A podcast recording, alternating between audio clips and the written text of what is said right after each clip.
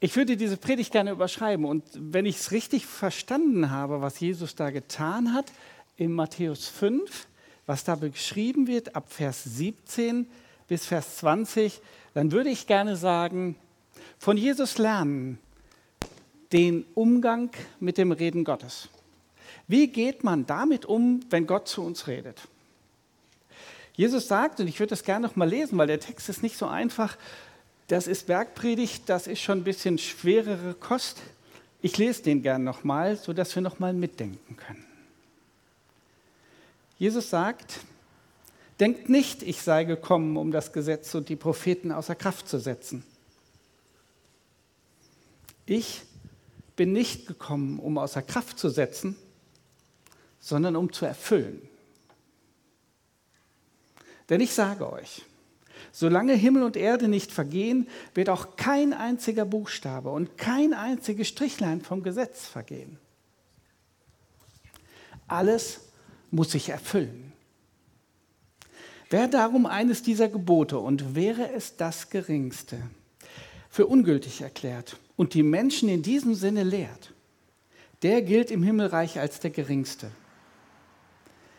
Wer aber danach handelt und entsprechend lehrt, der gilt viel im Himmelreich. Denn ich sage euch, wenn euer Leben der Gerechtigkeit Gottes nicht besser entspricht als das der Pharisäer und Schriftgelehrten, werdet ihr mit Sicherheit nicht ins Himmelreich kommen. Da tat sich eine interessante Frage auf. Wenn man diesen Text in seiner Einbettung im Matthäusevangelium sich anschaut, stellt man fest, Jesus hatte vorher die Seligpreisungen ausgesprochen. Wow, da kamen große Bilder an den Start. Selig sind die Friedfertigen, ihnen wird das Land gehören. Da spürt man so mit, welche Sehnsucht sich in den Menschen da gebildet hatte. Und dann hat er geredet über Salz und Licht. Ihr seid das Licht der Welt. Ihr seid das Salz der Welt. Da kommt richtig Kraft rüber und Berufung und Orientierung. Und ich glaube, da hat sich bei den Leuten, als sie damals zugehört haben, so eine kleine Frage im Kopf festgesetzt. Und deshalb hat Jesus dann diesen Text gesprochen. Was sagt eigentlich dieser neue Rabbi, dieser Jesus, zum bisherigen Wort Gottes? Zu dem, was Gott bisher geredet hat? Zum Gesetz und zu den Propheten. Wie stellt er sich dazu? Und dann beginnt Jesus genau diese Fragestellung zu beantworten. Er sagt, denkt nicht, ich sei gekommen, um das Gesetz und die Propheten außer Kraft zu setzen. Was sagt er? Er sagt damit, mit mir gibt es keinen neuen Weg im religiösen Bereich, in der Beziehung zu Gott. Ich bin keine um, mache keine Umdeutung. Ich bin nicht gekommen, um außer Kraft zu setzen, sondern zu erfüllen. Das ist das, was ich tun werde. Zu dem Erfüllen komme ich zum Schluss der Predigt nochmal. Jesus macht in seiner weiteren Rede deutlich, wie wichtig dieses unverfälschte Reden Gottes ist. Er sagt, denn ich sage euch, Himmel und Erde werden nicht vergehen und kein einziger Buchstabe, also ein griechisches Jota steht da oder ein hebräisches J, und nicht ein einziges kleines Strichlein werden vergehen, das muss sich alles erfüllen. Und wenn man entsprechend lebt und handelt, das hat Wert. Wenn man nicht so handelt, dann geht der Wert ganz schnell verloren. Warum ist das so wichtig? Warum ist das Jesus so wichtig? Wie man mit dem Wort Gottes umgeht, mit dem Gesetz. Ganz einfach. Im Gesetz und in den Propheten bilden sich Gottes gute Gedanken für das Leben ab. Sie zeigen die Rahmen, in denen Gott sich das Leben vorstellt und wie es gelingen kann.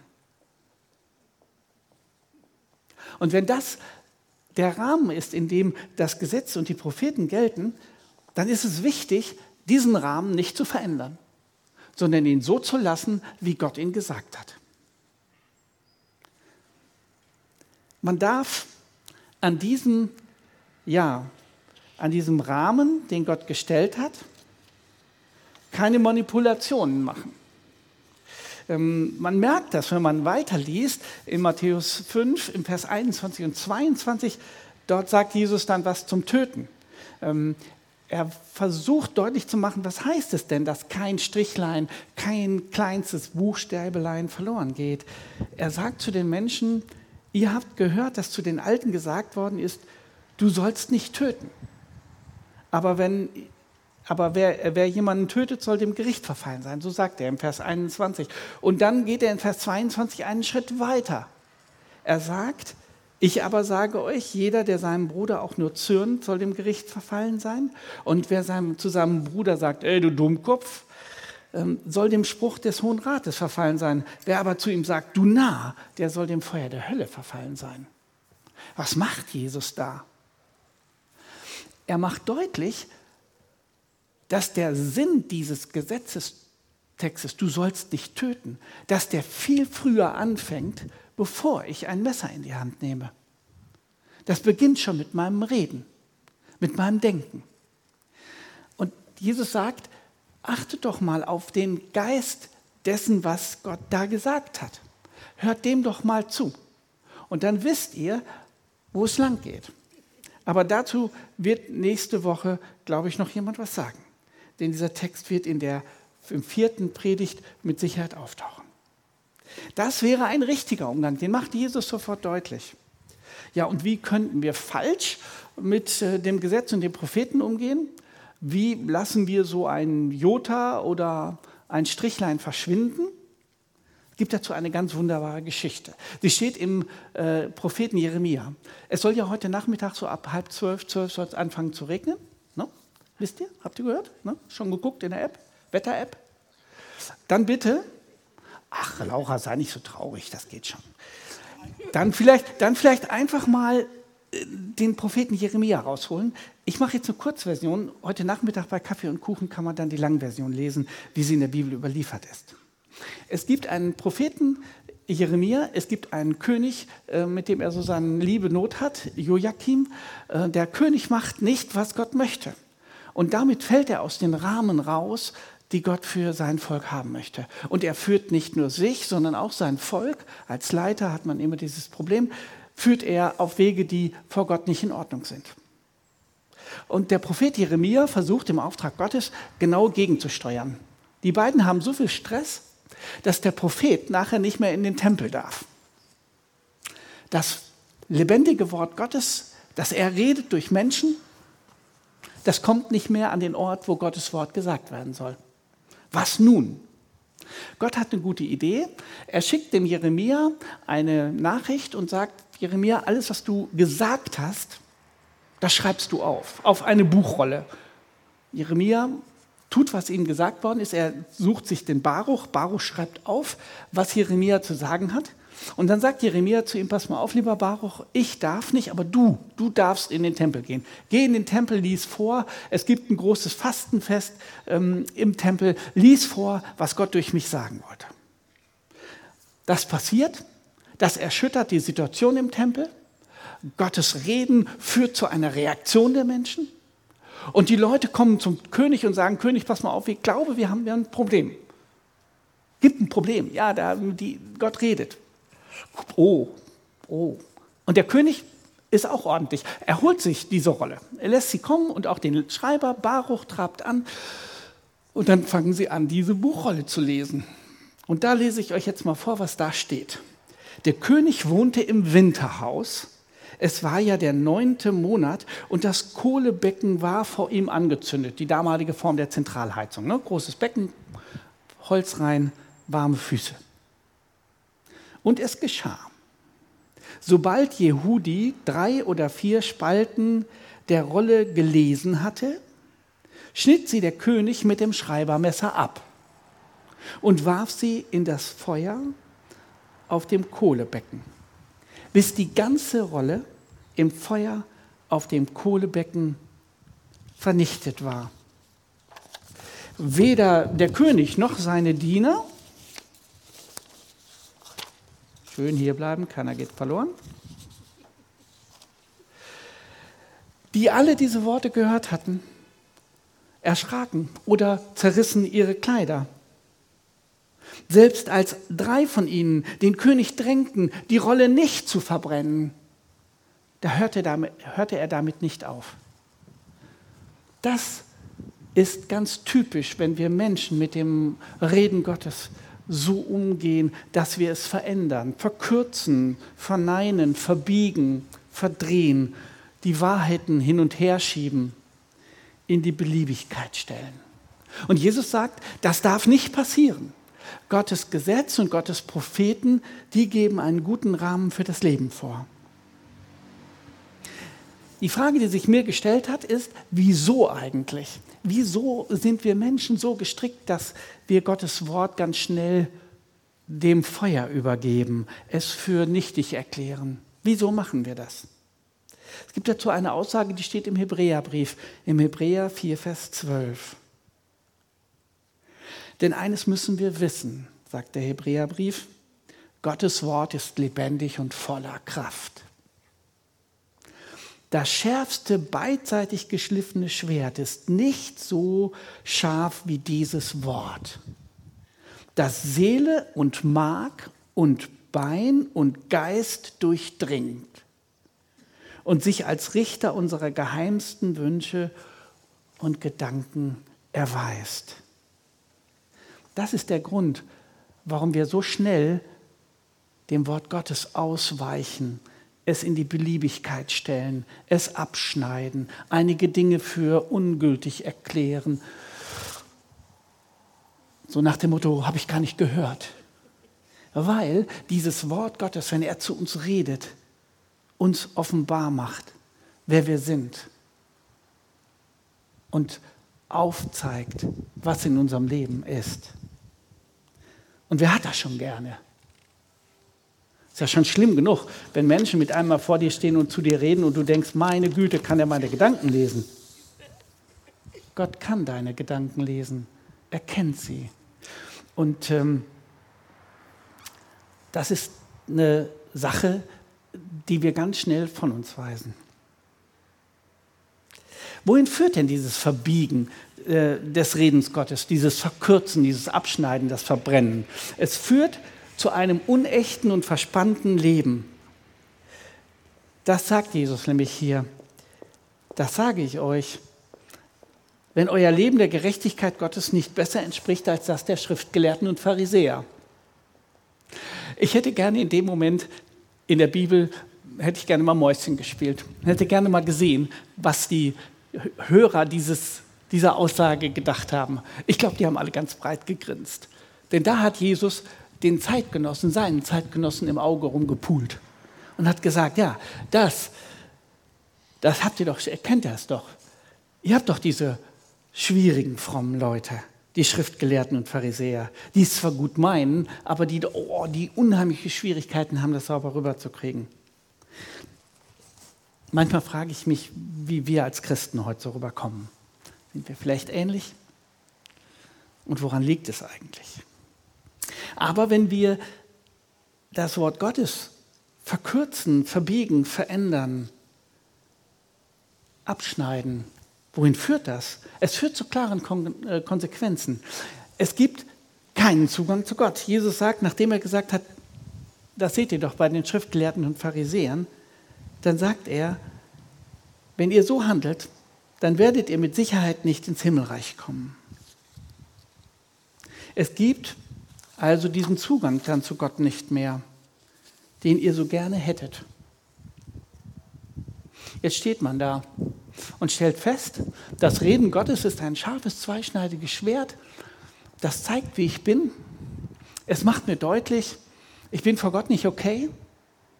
Ich müsste mich verändern. Das fällt mir schwer und ich kriege es ganz häufig nicht hin. Wie löse ich dieses Problem? Ja, wie gesagt, zwei Sachen, die hat Jesus hier schon gezeigt. Du kannst es entweder verkürzen oder du kannst es verbiegen und dir es so zurechtbiegen, wie du es brauchst. Aber das ist keine endgültige Lösung. Was ist denn die eigentliche Lösung für dieses Problem, für dieses Dilemma? Es liegt in den Worten, die ich bisher ausgelassen habe. Jesus sagt, ich bin nicht gekommen, um das Gesetz und die Propheten außer Kraft zu setzen, sondern um sie zu erfüllen.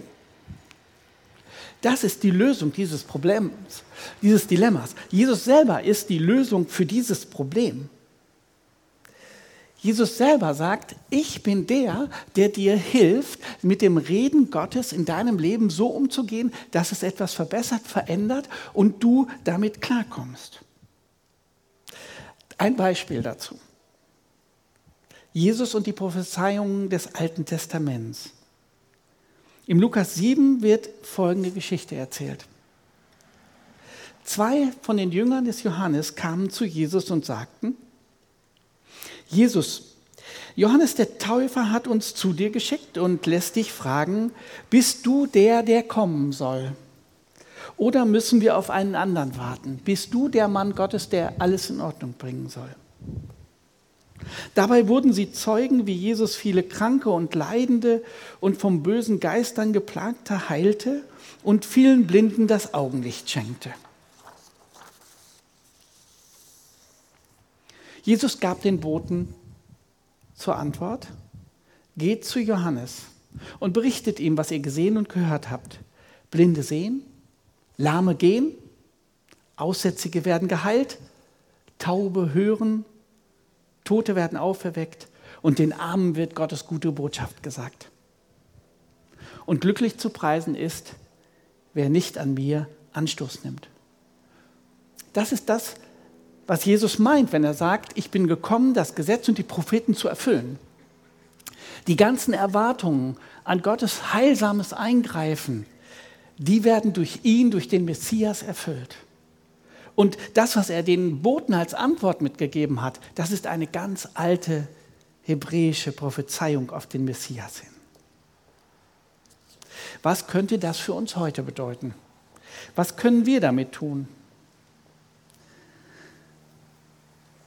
Wir können diesem Jesus vertrauen.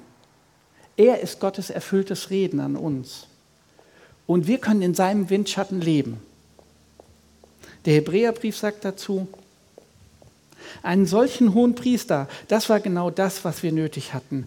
Einen, der durch und durch heilig ist und ohne jede Schuld und an dem Gott nichts auszusetzen hat.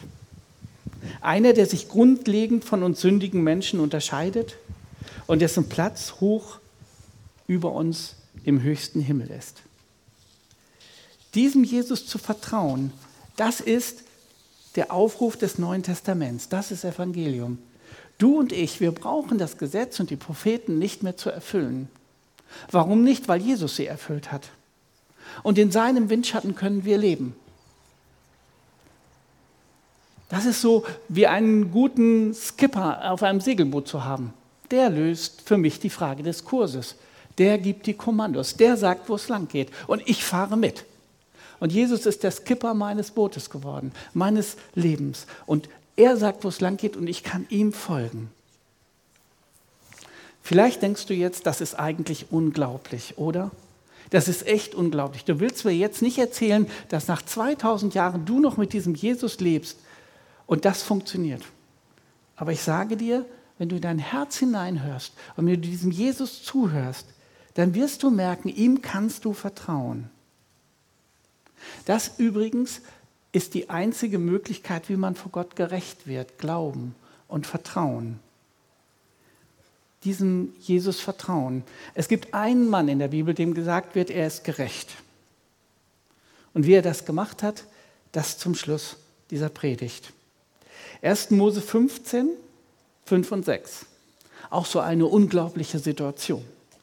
Gott führte Abraham, und der Mann war 75, seine Frau knapp 70, aus dem Zelt nach draußen und sagte ihm, schau dir den Himmel an und versuche die Sterne zu zählen. Genau so werden deine Nachkommen sein. Unzählbar. Eine unglaubliche Situation, oder? Einen 75-Jährigen mit seiner 70-jährigen Frau, die werden so viel Nachkommen haben, die kannst du nicht zählen. Und jetzt kommt Abrahams Reaktion und die würde ich dir ganz dringend gerne als Empfehlung weitergeben. Abraham nahm dieses Versprechen Gottes ernst. Er setzte sein ganzes Vertrauen auf den Herrn und so fand er Gottes Anerkennung. Original steht in diesem Text Gerechtigkeit vor Gott. das, was wir so unglaublich finden, wozu Gott uns aber herausfordert, nämlich diesem Jesus Christus zu vertrauen, als würde er neben mir stehen und ihm mein Leben anzuvertrauen, das ist das, was wir tun dürfen. Wozu also lädt Jesus uns heute ein? Was konnten wir von ihm lernen? Erstens, Gottes Reden akzeptieren im Gesetz und den Propheten und ich erweitere mal für uns Neutestamentler auch im Neuen Testament. Und dieses Reden Gottes in Ruhe lassen und nicht daran herumdoktern, nicht daran herumbiegen. Und durch dieses Reden Gottes mein Leben drittens schonungslos ansehen und akzeptieren, was Gott mir dann sagt. In dieser Offenheit viertens dann Jesus vertrauen, mit Jesus leben und das Leben nach den guten Maßstäben Gottes aus seinem Wort gestalten. Ja, und was mache ich bei Problemen? Fange wieder bei eins an. Gottes Reden akzeptieren, nicht daran herumdoktern, mein Leben anschauen, es Jesus neu anvertrauen und den nächsten guten Schritt tun. Und was ist dann, wenn ich wieder Schwierigkeiten habe? Hm, fange wieder bei eins an. Reden Gottes akzeptieren, aber das wisst ihr jetzt schon. Das ist das, was Jesus da gesagt hat. Das ist die große Möglichkeit des Neuen Testaments. Das ist die gute Botschaft. Ich würde gerne zum Ende der Predigt noch mit uns beten. Bleibt sitzen. Unser Gott und Vater, ich danke dir, dass du geredet hast vor Jesus durch das Gesetz und die Propheten. Und dass du durch deinen Sohn Jesus zu uns geredet hast. Durch das Neue Testament. Ich danke dir, dass du nicht fünf hast gerade sein lassen, sondern unser Leben wirklich offenbar werden lässt vor uns. Dein Reden, deine Rahmen für das Leben zeigen uns, was du möchtest. Hilf uns, hilf uns dir zu vertrauen und dir unser Leben Schritt für Schritt, Tag für Tag, Situation für Situation anzuvertrauen. In den Situationen unseres Lebens dein Reden zu hören und dir zu vertrauen und entsprechend zu handeln. Danke, dass wir deine Versprechen ernst nehmen dürfen und dir vertrauen dürfen und dass du uns das zur Gerechtigkeit rechnest. Amen.